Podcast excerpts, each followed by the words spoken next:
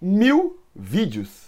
Pois é, essa é a quantidade de vídeos aqui do Sobre Vasco. Esse vídeo que você está vendo é o milésimo vídeo do canal. É uma baita de uma marca, né? Não sei muito o que isso quer dizer, né? Acho que quer dizer que a gente tem muito para falar do Vascão aí. Afinal de contas, são quase 7 milhões de visualizações aí nesses 5 anos, quase 700 horas falando sobre o Vasco. Só mesmo um assunto tão apaixonante quanto o nosso Vascão para render tanto conteúdo e eu espero que renda muito mais aí pela frente, né? Então, acho que é até uma boa oportunidade para pedir a ajuda de vocês aí. Se vocês querem mais mil vídeos do Sobre Vasco por aqui, considerem deixar aquele like, assinar o canal, comentar em todos os vídeos. Se puderem se tornarem membros aqui, também ajuda bastante a gente. E aí, daqui a cinco anos, ou de repente até menos, a gente consegue aí atingir essa marca de 2 mil vídeos produzidos. Já pensou?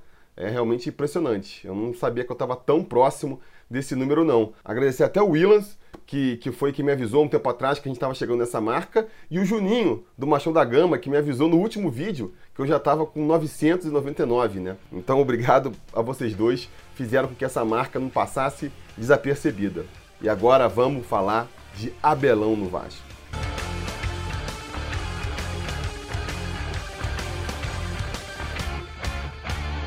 Fala, torcida vascaína, Felipe Tiru de volta na área para falar sobre o novo técnico do Vascão. Pois é, o Vasco não perdeu tempo e já anunciou seu substituto para Vanderlei Luxemburgo. Vanderlei Luxemburgo, que como vocês sabem, assinou com o Palmeiras, vai ganhar 600 mil por mês lá no Palestra Itália. E eu vejo isso até como uma boa notícia. Vejo muita gente criticando a postura do Vanderlei Luxemburgo. Eu, sinceramente, recebi essa notícia até com bons olhos, sabia? Porque a questão dele se transferir para o Palmeiras, para mim é normal, é coisa do mercado. Não dá para você reclamar de um profissional trocar um emprego por outro atrás de melhores condições. E lá no Palmeiras ele deve encontrar tudo de melhor, né? Vai conseguir um salário maior, um salário em dia, um elenco mais qualificado, mais estrutura, vai ter condição aí de competir por títulos, que é o que ele sempre deseja. E é difícil de você querer que ele abra mão de tudo isso por uma suposta gratidão com o Vasco, né? Até porque a gente sabe que é uma gratidão aí que não dura dois minutos. Se de repente o Vasco começa a próxima temporada perdendo, né? O segundo jogo de 2020 já vai ser um jogo contra o Flamengo, sub-20 do Flamengo, aí a gente perde, aí depois perde para um Bangu da vida, é, não consegue chegar nas semifinais da, da Taça Guanabara, pronto, já é o suficiente para ele cair e aí ele vai ficar lamentando a proposta que ele recebeu.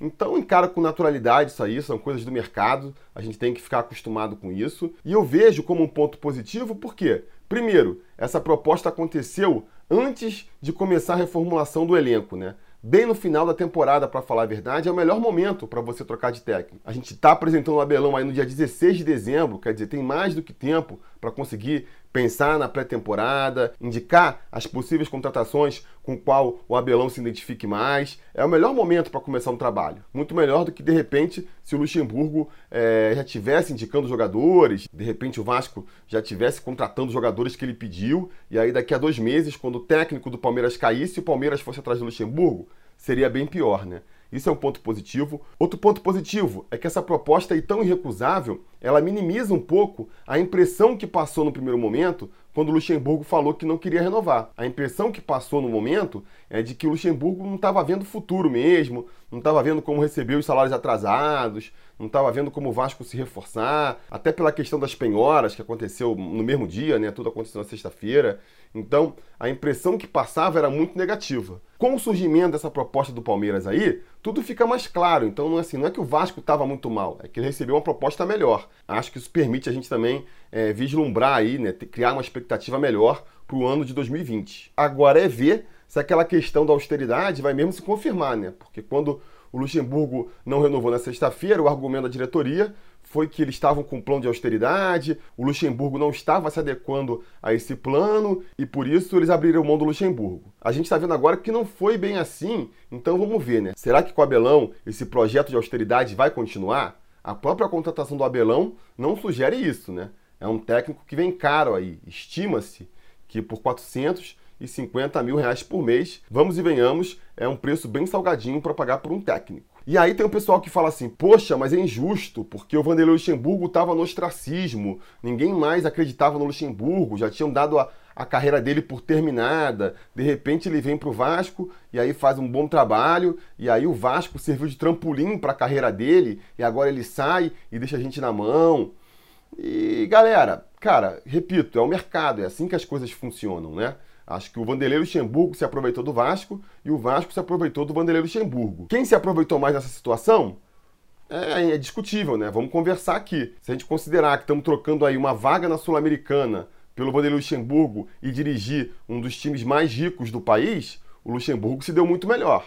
Agora, se você me disser que o Vasco seria rebaixado, se não fosse o Luxemburgo, o Vasco teria sido rebaixado esse ano, como muitas pessoas defendem aí, nesse caso a troca foi justa, porque um novo rebaixamento para o Vasco seria terrível. Então, assim, são coisas do mercado, repito, não dá para se abalar por conta disso. Eu fico é bem surpreso, na verdade. Fico surpreso como o Vanderlei Luxemburgo se valorizou apenas com essa campanha do Vasco aí bem mediana, que nem eu já falei, né? Eu acho que pelas circunstâncias que envolve o clube, o trabalho dele foi bem positivo, mas o desempenho dele em campo, para mim, foi muito mediano, sabe? Deixou a gente ali numa 12 colocação, um time que não estava jogando um futebol bonito de se ver, um futebol encantador. O que que fez aí o Palmeiras, antes do Palmeiras o Galo, o Santos, o Inter e todos os outros clubes aí que se especulou que tiveram interesses no, no, no Vanderlei Luxemburgo, o que aconteceu, né? Eu acho que na verdade é mais uma prova de como a, a cultura do futebol brasileiro, pelo menos, é, é, muito volátil, né, cara? É muito assim, a última impressão é que fica mesmo. A gente tá vendo isso aí nessa troca de técnicos. A gente vê o tempo inteiro. A gente vê o tempo inteiro. Pega aí durante a temporada. O Vasco ganha uma partida, todo mundo acha, não, dá para chegar na Libertadores, dá para ser campeão. O cara faz lá a simulação botando o Vasco vencendo todas as partidas e acredita que o Vasco sim pode ser campeão.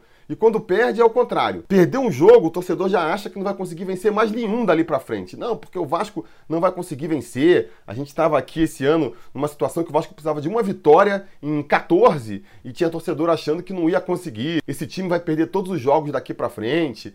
Essa volatilidade a gente vai vendo em outras situações. O Campelo também está vivendo isso, né? A gente teve associação em massa aí da torcida do Vasco em novembro. Nem foi muito mérito do Campelo, mas de repente virou ali uma blasfêmia falar mal do presidente, se alguém tentasse questionar alguma coisa na política do Vasco, é porque estava politizando, é porque não queria o bem do Vasco, blindaram completamente o Campelo. Aí de repente passam algumas semanas, rola ali a saída do Luxemburgo e a penhora também, no mesmo momento, pronto, já vira completamente o fio, já é fora Campelo, tem que sair, tem que renunciar. Também não é por aí, né? Acho que a torcida é muito 880, falta ali enxergar mais o caminho do meio. A gente vê isso, repito, com essa dança das cadeiras dos técnicos também. Porque o Luxemburgo, até um ano atrás, estava desacreditado para o futebol, de repente vira aí opção para um dos clubes com mais dinheiro no Brasil, poderia escolher aí uma infinidade de treinadores, né? Tá ali competindo com o Flamengo para ver quem tem mais bala na agulha para gastar com o treinador, e ele escolheu o Luxemburgo. E o Abel, que estava super valorizado no ano passado, depois de uma temporada ruim, porque afinal de contas é, a saída dele do Flamengo, contrastada com o desempenho do, do Jorge Jesus, deixou a imagem dele muito desgastada. Ele já tinha bons jogadores com o Flamengo, sabe? Tinha bons jogadores sim. Chegaram outros bons jogadores depois? Chegaram. Mas o elenco com o Abel do Flamengo já era um bom elenco e o Abel não conseguiu fazer aquele time render. E o Jorge Jesus, de repente, ali, de depois de três, quatro jogos, já estava fazendo o time dos caras jogar muito mais. Isso queimou o filme do Abel. Aí depois ele ainda vai tentar salvar o Cruzeiro e participa da campanha de rebaixamento do Cruzeiro. Eu acho que isso aí acabou queimando bastante o filme dele, a ponto da gente ver o que a gente está vendo, né? Muita gente da torcida do Vasco rejeitando o nome do Abel. Ano passado, o Abel foi cogitado pelo Vasco, né? O Abel, que é amigo do, do Campelo, então o Campelo tentou uma aproximação e era unanimidade entre a torcida. Acho que, sei lá, 8, 9 entre 10 vascaínos queriam que o Vasco fechasse com o Abel. De repente, passado um ano, eu acho que menos da metade está satisfeita com essa contratação, muito em virtude desse imediatismo do futebol, né? Eu acho particularmente que era uma contratação inevitável. Quando o Vanderlei Luxemburgo caiu, eu já pensei logo que viria o Abelão mesmo. Por conta disso que eu falei, né? Ele tem uma relação pessoal com o Campelo. O Campelo já tinha tentado eles outras vezes. Em 2018, ali no meio do ano, antes de fechar com o Alberto Valentim. O Vasco tentou o Abel, que estava sem time na época, mas ele recusou, queria ficar sem trabalhar. No final do ano, tentou de novo, mas aí ele recusou para ir para o Flamengo, ganhar bem mais no Flamengo, né? E agora, com ele em baixa, com ele não sendo cotado em nenhum outro clube, me parecia evidente que o Vasco ia tentar de novo e que ia ter muito mais chance de sucesso. Porque, repito, tem ali uma relação de amizade, de confiança e de admiração do Campelo com o Abel. Não tem a concorrência, que pode dificultar as coisas. Se você tem um outro clube oferecendo um milhão pelo treinador, como tinha no ano passado, é mais complicado de você conseguir, né? E eu acho que tem até também uma certa vontade e uma urgência do Abel de mostrar que ele não está acabado, porque a gente sabe como essas imagens vão se cristalizando. O Abel está sendo super queimado desse ano de 2019. Se ele não faz logo um outro trabalho bom, a galera já vai cair em cima dele, vai falar que ele está acabado para o futebol, vai falar que ele é um técnico ultrapassado. E com certeza ele não quer isso. Por isso que ele não usou aí, com certeza, a mesma justificativa que ele usou no primeiro convite do Campelo, de que não, vou parar para descansar, vou parar para pensar outras coisas. Eu acho que ele tem essa convicção aí de que ele precisa apagar logo a imagem que ele queimou em 2019. Vai conseguir fazer isso com o Vascão? Não sei, né? Não sei. Eu acho que a aposta do Campelo pelo Abelão é uma aposta coerente. Ele está seguindo ali a mesma linha de raciocínio que eu vejo, pelo menos, da contratação do Luxemburgo. Está trazendo um treinador cascudo, está trazendo um treinador que tem nome, que tem respeito, para tentar é, meio que conduzir o departamento de futebol do Vasco inteiro. Eu, quando defendi o Abelão ano passado como técnico do Vasco, já usava o mesmo argumento que eu vou usar agora e o mesmo argumento que eu usei para defender a contratação do Luxemburgo. A vantagem de trazer um treinador desse é fazer isso aí que eu falei. Conseguir blindar o elenco, conseguir motivar os jogadores, passar ali a confiança para os jogadores de que eles estão é, num projeto sério, num projeto que vai funcionar. Isso é muito importante principalmente num clube mal estruturado que nem é o Vasco. Um clube que não tem vice-presidente de futebol, um clube que tem um diretor de futebol inexperiente, não tem ali um centro de treinamento desenvolvido ainda, então treina muitas vezes em São Januário, acaba sendo mais difícil de você ali fechar o grupo de influência de conselheiro, funcionário, que vem soprar no ouvido de jogador. Tem o problema dos atrasos de salário, vamos ver como é que vai ser isso em 2020, mas se permanecer como foi em 2019, atrasando um, dois, três meses de salário, isso é uma coisa que gera muita estabilidade no grupo também. Então você precisa de um treinador que consiga segurar esse tranco, né? O Abel vai ser capaz de segurar esse tranco? Não dá para saber, mas é a aposta mais certeira que o Vasco poderia fazer. Eu, no mundo ideal, ia preferir que o Vasco arriscasse num treinador mais moderno, num treinador com uma proposta mais ousada de jogo, mas diante dessas circunstâncias que eu falei, eu me pergunto se seria a melhor opção. Sabe, você tentar apostar num, num treinador inexperiente, como seria o Ramon, o Valdir, o Marcos Valadares, que nem o pessoal sugeriu, ou então um técnico do estrangeiro sem fama aqui no Brasil, mesmo um Rogério Ceni, um Roger da vida, eu me pergunto se os caras iam conseguir é, passar a filosofia deles, sabe? Porque assim, propostas de jogo mais elaboradas, elas levam mais tempo para começar a mostrar em seus efeitos em campo. E aí você está num clube em que o salário atrasa, em que tem uma briga eleitoral gigante nos bastidores e que vai aumentar no ano que vem, que vai ser ano eleitoral. Então uma fala uma coisa aqui, o outro fala outra coisa lá. A chance do, dos jogadores perderem ali a motivação, começarem a querer boicotar o treinador, é, é muito grande, muito grande. Então, diante dessas circunstâncias, a aposta no Abelão me parece uma aposta mais segura. Não espero ver nenhum time é, revolucionário em campo, Acho que o desempenho em campo vai ser bem mediano, para falar a verdade, vai ser bem parecido com o que a gente viu agora em 2019. Um time mais preocupado em marcar do que em criar oportunidades. Um time que vai muitas vezes se acomodar com o empate, considerar um bom resultado. Agora, também é um time, né? Aposta-se, não vai ali perder o prumo e entrar em parafuso em algum momento da temporada. Ah, está tudo perdido, vamos ser rebaixados. E aí começar um ciclo vicioso que pode realmente levar a gente ao rebaixamento. Eu acredito que essa é a aposta do Campilo. Foi isso que o Luxemburgo conseguiu com o Vasco esse ano. O Abel, por ter ali é, características parecidas, vai conseguir isso no ano que vem? A gente não pode nunca ter certeza, né? Não dá nem para ter certeza que o próprio Luxemburgo conseguiria. Mas, claro, é, o melhor é você continuar com um trabalho que está funcionando até chegar o momento em que ele deixa de funcionar. Essa possibilidade deixou de existir no momento em que o Palmeiras ofereceu essa proposta para o Vanderlei Luxemburgo. A partir daí, a aposta mais segura passa a ser o Abelão. Então, para finalizar aqui, eu aprovo a contratação do Abelão diante das circunstâncias, sim. Eu acho que é uma aposta segura, é uma aposta que, que peca um pouco na ousadia, porque não acredito o Abelão vai fazer desse time do Vasco um time realmente encantador e que possa surpreender a gente aí com uma campanha além do esperado. Mas é um treinador também que vai conseguir segurar as rédeas ali do grupo e não deixar que a coisa fique muito preta pro nosso lado. Se você combinar isso aí com a estratégia de austeridade, de apostar mais na base e de 2020 ano ser mais um ano de recuperação para lá na frente, com a estrutura mais bem formada, aí sim partir para voos maiores, é algo que faz sentido.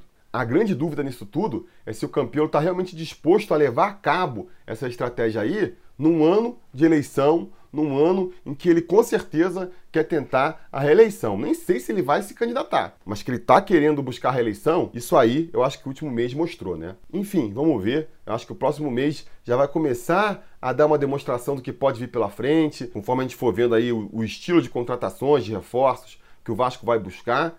E já com os primeiros jogos também do Campeonato Estadual, já dá para sentir meio qual vai ser a proposta do Abel, vamos ver as coletivas, ver como é que, que, que ele vai falar, né? Tem muita água para passar debaixo dessa ponte ainda, mas o que eu quero dizer de maneira geral é que eu não vejo com tanta desconfiança a contratação do Abel. Não me empolga, não acho que vai fazer um time que vai deixar a gente orgulhoso em 2020, mas acho que pelo menos consegue fazer um trabalho digno ali que não nos cause nem sustos nem solavancos em 2020. De repente, é o máximo que dá para esperar da próxima temporada. Beleza? Diga nos comentários então a opinião de vocês sobre essa contratação. Estão satisfeitos com Abel Braga no Vasco? Estão revoltados? Diga nos comentários. Vocês sabem, a conversa continua aqui embaixo. No mais, aquele pedido de sempre, né? Curtir o vídeo aqui, assinar o canal caso ainda não tenha assinado, ligar o sininho de notificações para ser avisado sempre que tiver vídeo novo aqui no canal. E no mais, a gente vai se falando. A realização desse vídeo só foi possível graças ao apoio inestimável dos conselheiros do Sobre Vasco. Ajude você também ao Sobre Vasco continuar no ar, se tornando um apoiador em apoia.se barra Sobre Vasco ou sendo um membro do canal aqui no YouTube.